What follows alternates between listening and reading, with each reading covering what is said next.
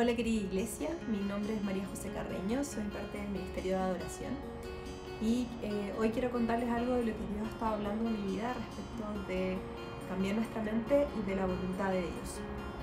Eh, no sé si les ha pasado alguna vez de estos versículos que se les aparecen en todas partes que un poco los persiguen. A mí me pasa eso un poco con este versículo que les voy a leer, que está en, la, en Romanos 12.2 y voy a leer de la nueva traducción viviente. Dice así. No imiten las conductas ni las costumbres de este mundo. Más bien dejen que Dios los transforme en personas nuevas al cambiarles la manera de pensar. Entonces aprenderán a conocer la voluntad de Dios para ustedes, la cual es buena, agradable y perfecta.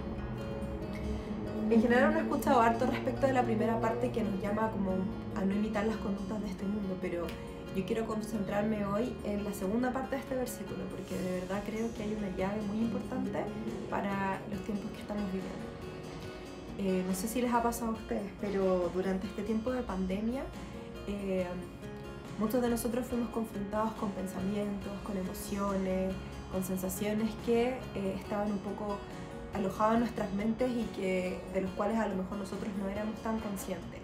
Pero en medio de todo esto, de la vorágine de la vida, de trabajar, de, de estudiar, del transporte, del taco, los niños, etc y Dios, en su infinito amor por nosotros, nos dio este espacio que es como este tiempo fuera, donde tuvimos que irnos a nuestras casas y de repente nos encontramos con nosotros mismos, con nuestras emociones, pensamientos y miedos, y a veces descubrimos cosas que ni siquiera sabíamos que estaban ahí. a mí, por a mí, por cierto, me pasó.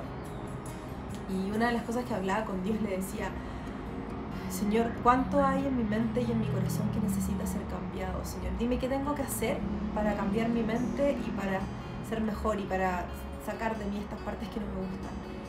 Y un día leyendo el material de la escuela de adoración eh, de nuestra iglesia apareció este versículo. Y para mí fue como, wow, darme cuenta de que es Él, nuestro Dios, nuestro Padre, el que quiere hacer ese trabajo de renovación con nosotros. Él es el que quiere venir y cambiar nuestras mentes. Eh, y convertirnos en personas nuevas. ¿Y qué es lo que tenemos que hacer nosotros? Dejarlo, dejarlo que Él haga su trabajo. El mismo versículo dice, más bien dejen que Dios, dejen que Dios, es decir, Él es el más interesado en que nuestra mente sea cambiada y alinearnos con sus pensamientos que sabemos son más altos que los nuestros. Y también yo le preguntaba a Dios, después de entender esta verdad, así, Dios, ¿por qué es tan importante esto para nosotros? Y es porque muchas veces una de las cosas que siempre como hijos de Dios queremos es hacer la voluntad de nuestro Padre, ¿cierto? Y muchas veces anhelamos conocer cuál es esa voluntad, pero eh, en muchas áreas a lo mejor no la conocemos y eso trae frustración, trae dolor, trae sufrimiento y confusión a veces a nuestra vida.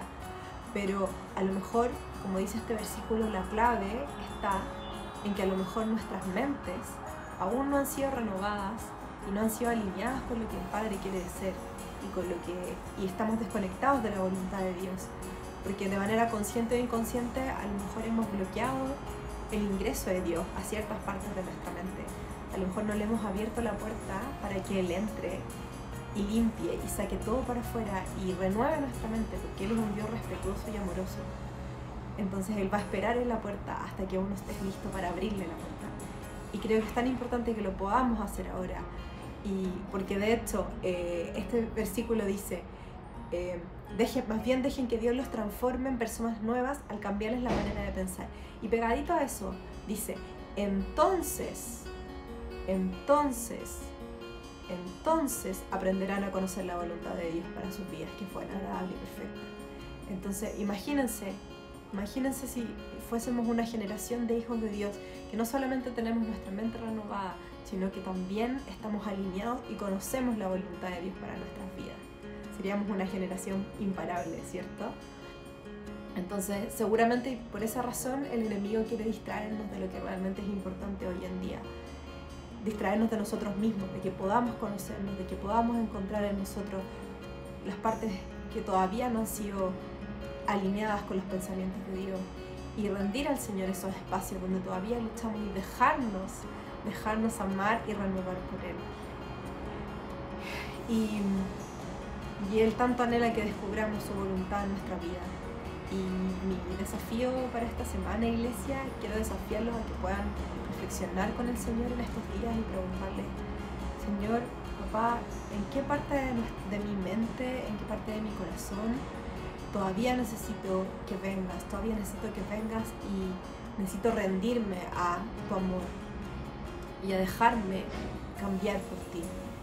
Y volver y volver a depositar nuestra confianza en las manos de Dios como un acto profético de adoración hacia Él y simplemente rendirte, rendirte una y otra vez, cada mañana, a las las manos amorosísimas de nuestro alfarero que nos cuida, que nos da forma y que da forma nueva a nuestras mentes para que podamos realmente ser esas personas nuevas que están alineadas y que conocen la voluntad del Señor para sus vidas en toda área.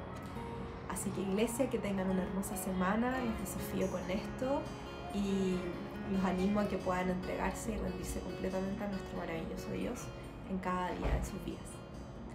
Que estén bien.